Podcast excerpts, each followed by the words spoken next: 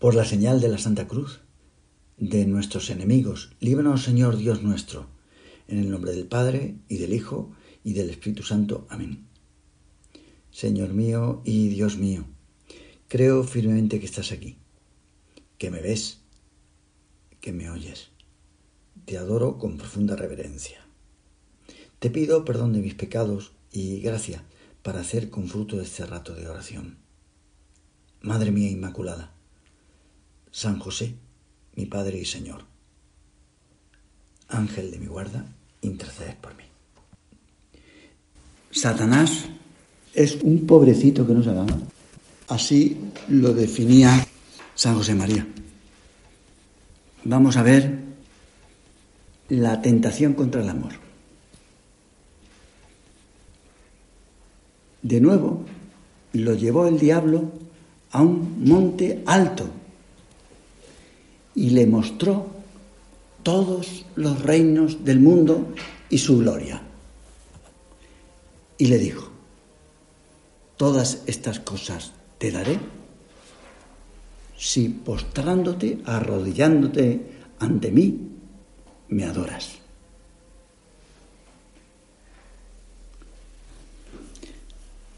Entonces le respondió Jesús, pero eso ya no lo contamos.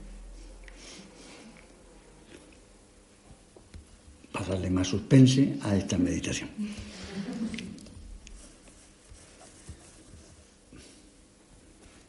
El caso es que el amor es una semilla de Dios.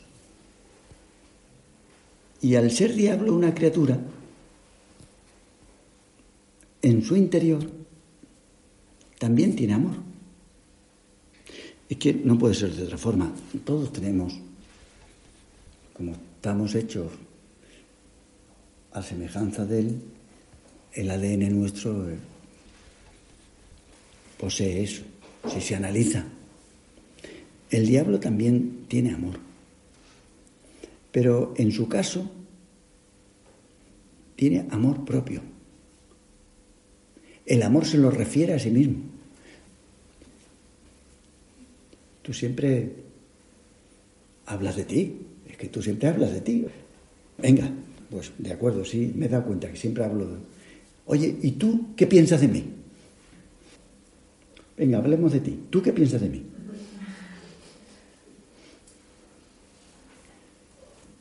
Hay gente que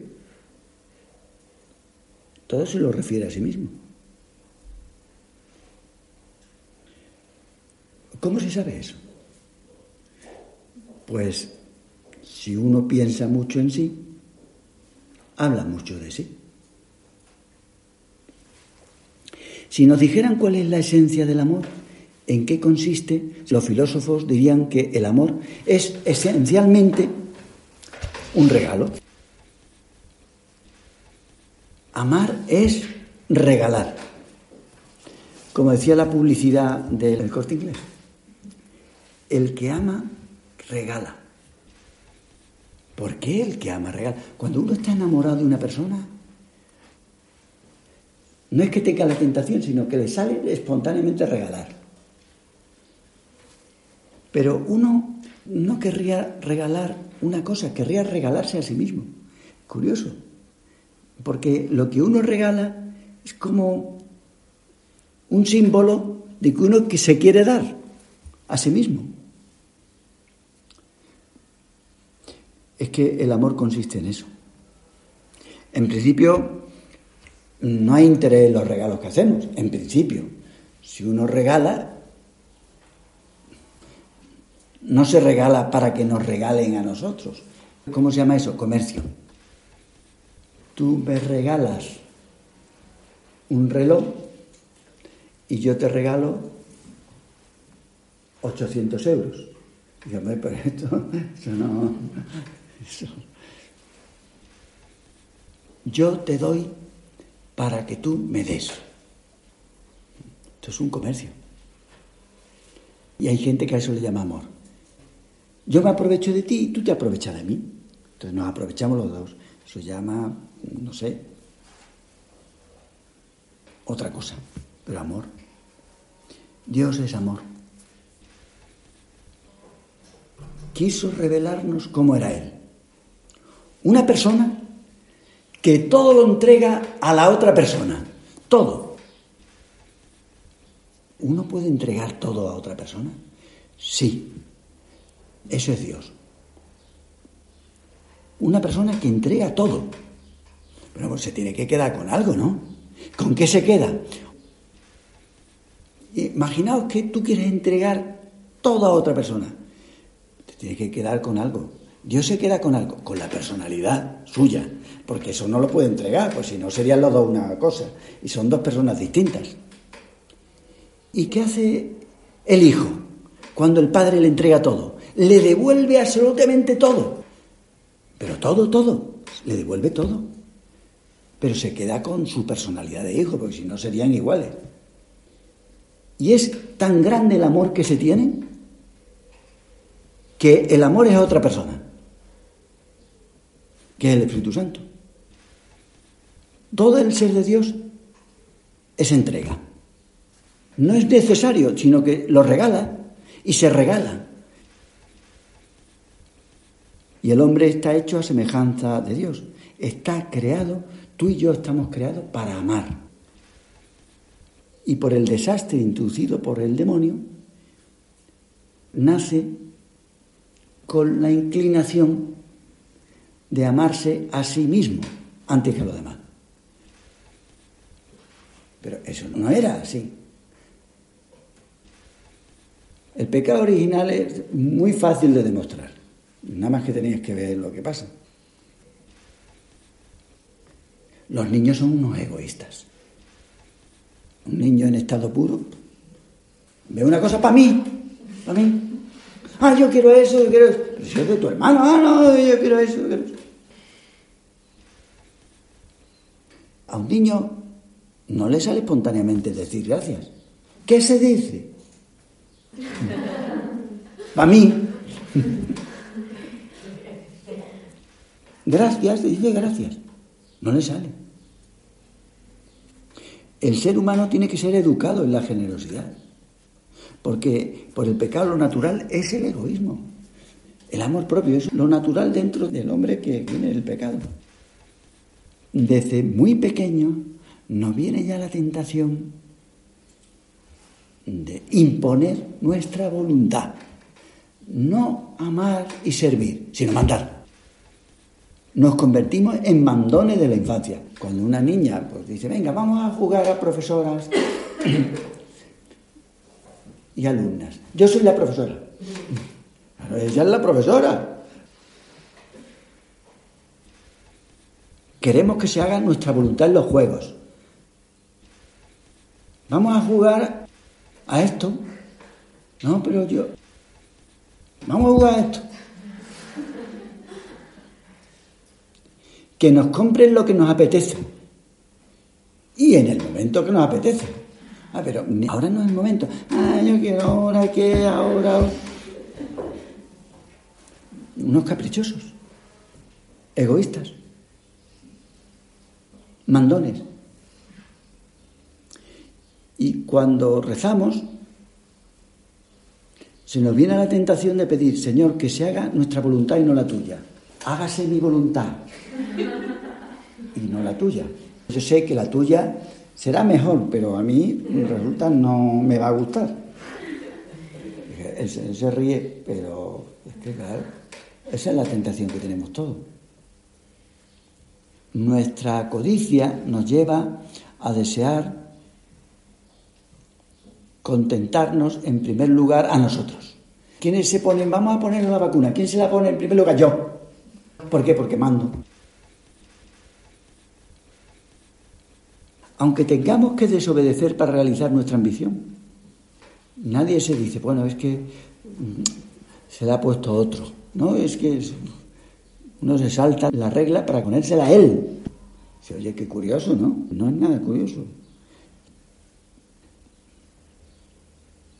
Nuestra codicia nos lleva a desear contentarnos en primer lugar a nosotros aunque tengamos que desobedecer para realizar nuestra ambición.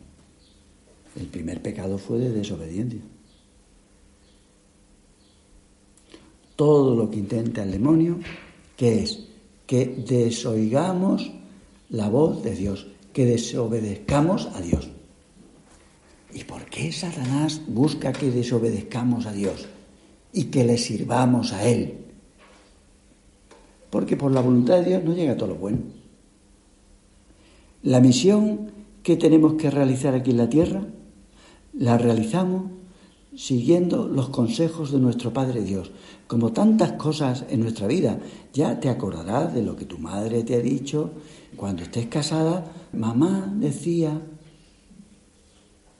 mi madre hacía,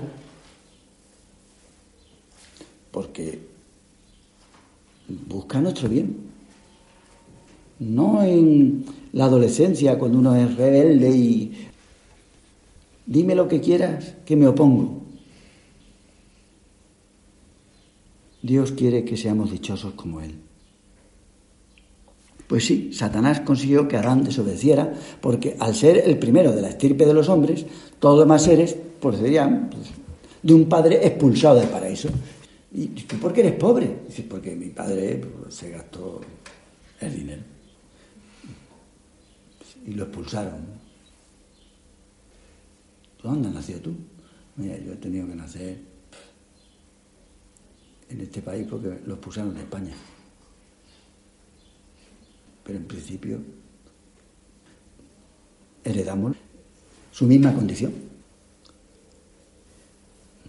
Dios había concedido al hombre el poder de dar la vida a los semejantes. Con la vida de ese poder, pues los genes se transmiten, y las cosas buenas y las cosas malas. Naceríamos a imagen de nuestro padre, que fue un pobre desgraciado. Pero bueno, también el Señor puso el remedio. Al mismo tiempo que el primer hombre desobedeció, Dios le prometió un redentor, un salvador, que lo liberaría de la esclavitud del egoísmo. Yo no sé si tú has visto los Grenlis. Habéis visto todas, ¿no? Si no, aconsejo que lo veáis. Son animalitos preciosos, unos ojos preciosos, eh, muy sedosos al tacto, son animales encantadores. Ahora, no se le puede dar de comer después de la medianoche, porque se vuelven peligrosos. Juerga, juerga.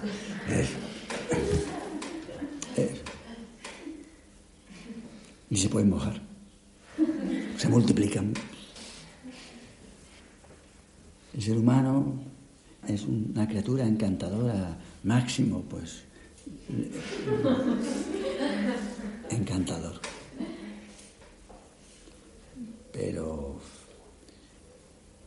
hay que decirle a la madre que esa criatura tan encantadora que nunca piense en sí misma, porque como esa criatura encantadora piense en sí misma, se vuelve agresiva.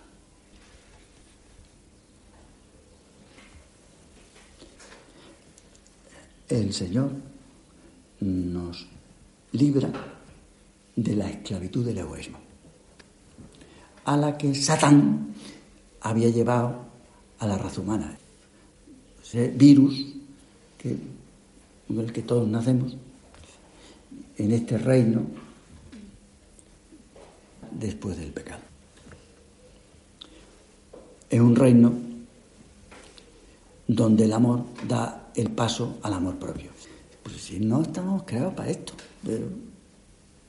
todos con mascarilla, para no contagiarnos del amor propio, unos a otros. Precisamente la misión de Jesús era devolver al hombre a su estado original. Y por supuesto el demonio, como es tan egoísta, es que no esperaba, ¿cómo va a esperar? Una persona egoísta piensa que todos somos como ella. Todo lo tuyo, yo lo mío, entonces ya está. Pero, vamos a ver, ¿y tú cómo me concedes esto? Una persona egoísta, esta me ha hecho un favor. ¿Qué querrá?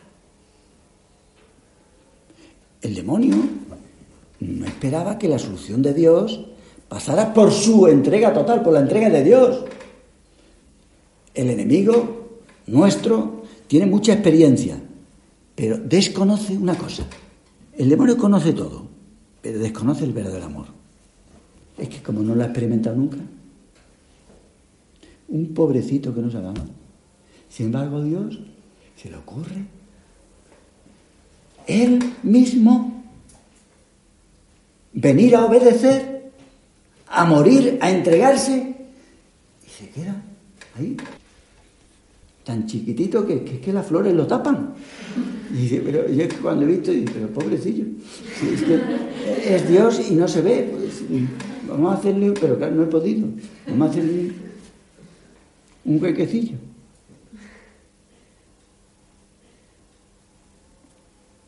Por supuesto, lo que hace Satanás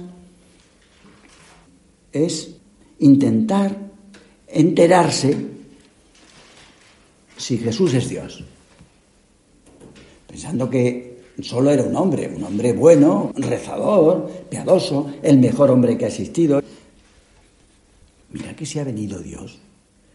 Tenía esa intuición, pero fue tentándole y a la tercera dice, este no es Dios, le voy a decir que me adore.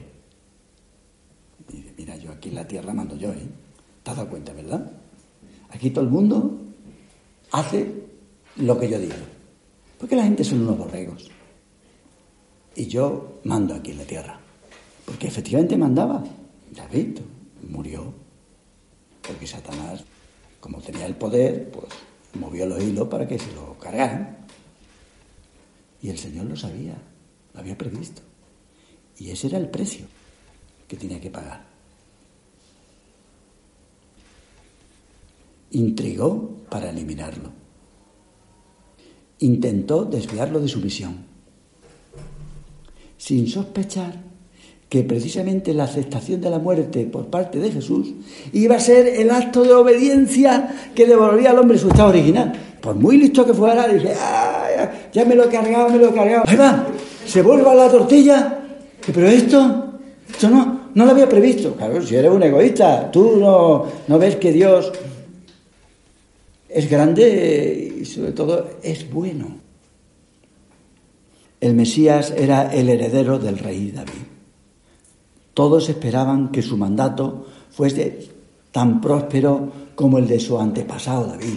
Esperaban los apóstoles, incluso un rey humano, por eso dice, oye, yo puedo ser uno de los ministros tuyos, yo, mis hermanos, y entonces por nosotros, hoy qué bien, aquí vamos nosotros a mandar.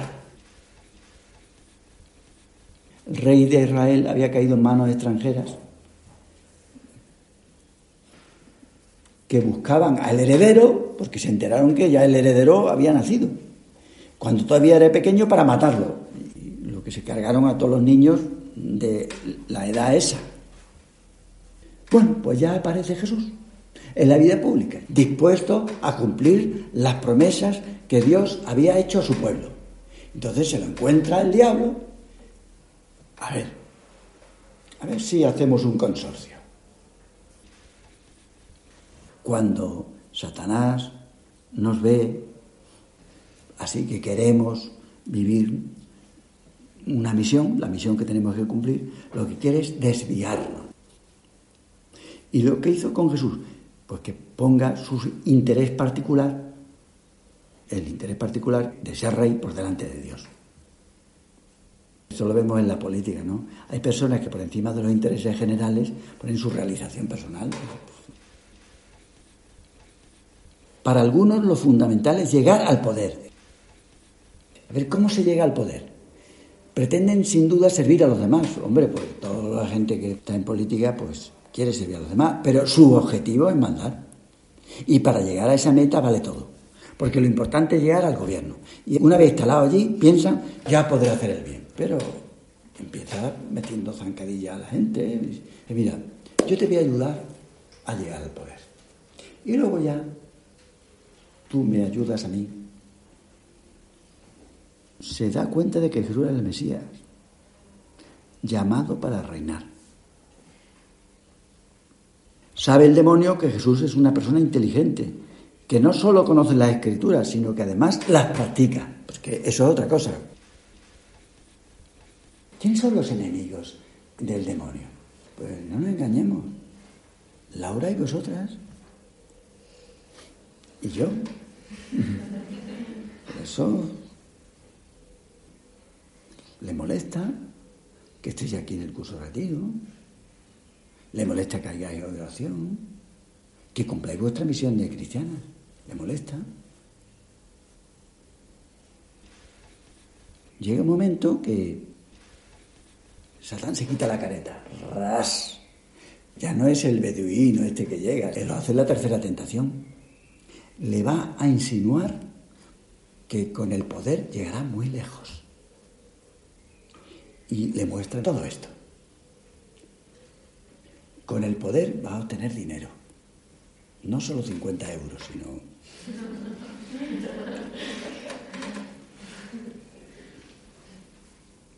Va a tener todo lo que quieras. No solo durante cinco años, no, cuatro años. Ya atentó a primera edad. La codicia es la raíz de todos los males. El deseo de poder es lo peor de la codicia. Uno puede querer tener una cosa, pues yo, ¿qué es lo que quiero? Pues yo quiero tener un coche, una moto de, de adolescente. Los adolescentes, los que éramos adolescentes queríamos tener una moto. Pero lo peor de la codicia es mandar. Ahora la tentación se presenta como nueva, pero es una vieja, porque bueno, es como si Satán le dice a Jesús, toma la fruta del poder. Nada más que uno prueba el poder, que tú digas una cosa y la gente diga, ah, sí, sí, te ponga la alfombra, tengas guardaespaldas, tú entres y la gente se ponga de pie, todo el mundo te sonría. En tu momento llegará su. Hombre, su. Cuando dejes de ser su director, ¿tú crees que la gente le sonreirá tanto?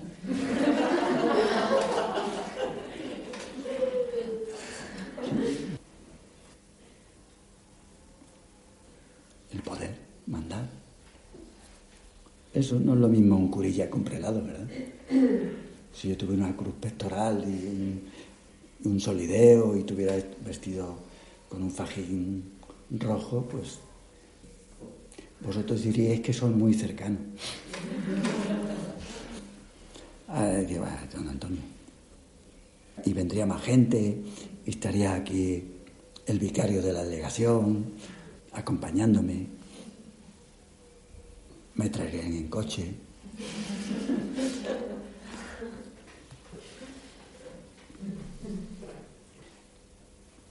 Prueba, apetitosa. El que prueba esto, el mandar, se puede hacer mucho bien, ¿eh? Tú, cuando mandas, sí, sí, mucho bien se hace mandando porque puedes mandar cosas muy buenas no solo conocerás a los hombres, sino que llevarás a cabo grandes empresas. Mira a Napoleón, mira a Hitler, mira el presidente de los Estados Unidos, puede decir una cosa u otra, cambiar las líneas de gobierno. Tú estás llamado a gobernar, dominarás la tierra. Pero para eso tienes que postrarte ante mí. Yo soy aquí el que mando. Si hay que mentir, se miente. Si hay que llegar al poder, pues se miente. Si hay que robar un poquito, se roba, pero tampoco mucho. Un poquito. Hacer lo que sea. Pero tú sigue mis indicaciones. Déjate llevar por mí. Que yo sé cómo se hace esto. Satán no solo le promete la ayuda para gobernar Israel, sino todos los reinos de la tierra. Te voy a subir el escalafón. Y fíjate, el monte, que es el lugar de oración, el monte de los olivos, el monte de las bienaventuranzas, el monte Sinaí. El monte es donde el Señor hablaba con el profeta, con Jesús, que era el Hijo de Dios. Qué casualidad, el diablo le lleva a un monte para hacerle la propuesta. Es como si viniera al oratorio. Mira, en el oratorio, oye, pues yo he decidido mentirle a mi madre, aquí eh, en el oratorio. ¿Cómo? He decidido, hay gente que toma unas decisiones en los oratorios, pero dice, bueno, ¿esto a quién se le ha ocurrido? Pues lo lleva allí. ¿Dónde va a tentar Satán? Pues en, en un sitio religioso. Porque se me ha ocurrido en la oración, pero esto es una barbaridad, ¿no? El diablo pretende ponerse en el lugar de Dios y lo imita en las cosas externas. Esto no me suena a mí, ¿eh? Esto no es que vamos a salvar a la gente de... Sí, pero ¿y los medios que estás poniendo? Del sexo. Pero ¿y de qué forma lo haces? No, eso da igual. El fin es bueno llevar el reino de Dios, el fin. Pero ¿y los medios? Se pone en el lugar de Dios, lo imita en las cosas externas, lo traslada al lugar donde tradicionalmente en Israel se solía hablar con Yahvé. Demonio muchas veces nos mete por la cosa de la piedad y después acaba... Pero esto ¿Cómo ha sido así? Pues esto más viejo que para atrás. El sentimentalismo a qué lleva. Pero si esto es una cosa religiosa. Sí. ¿Con qué va a tentarnos Satán? A las personas buenas. Esto es lo que hace. Jesús es el heredero del auténtico rey.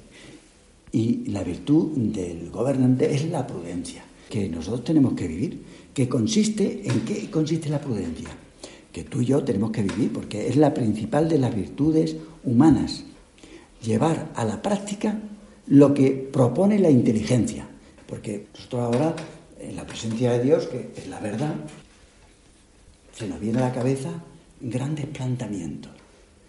En mi larga vida de dar cursos de retiro, he visto gente que se propone grandes cosas Sí, pero esto luego hay que llevar a la práctica. Y no vale todo.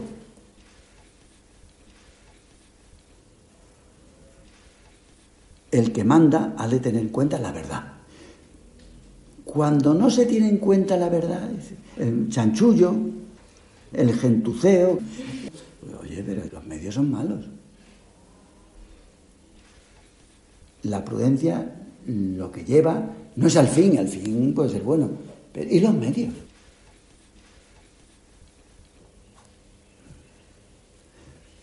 Lo que ha de presidir tu decisión y la mía, porque ahora es el momento de tomar decisiones.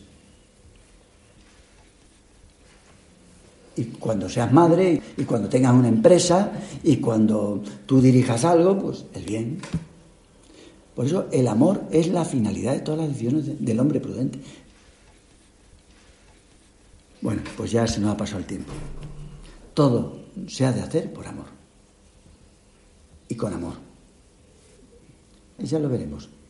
Por Cristo debemos hacer las cosas por Él. Con Él y en Él. Por amor. Con amor. Tú lo has hecho muy bien, pero oye, no falta la caridad. Hay gente que hace cosas muy buenas, pero faltando la caridad. Por amor con amor y en amor. En Él, como Él la haría. Te doy gracias, Dios mío, por los buenos propósitos, afectos e inspiraciones que me has comunicado en esta meditación. Te pido ayuda para ponerlos por obra. Madre mía Inmaculada, San José, mi Padre y Señor Ángel de mi guarda, intercedes por mí.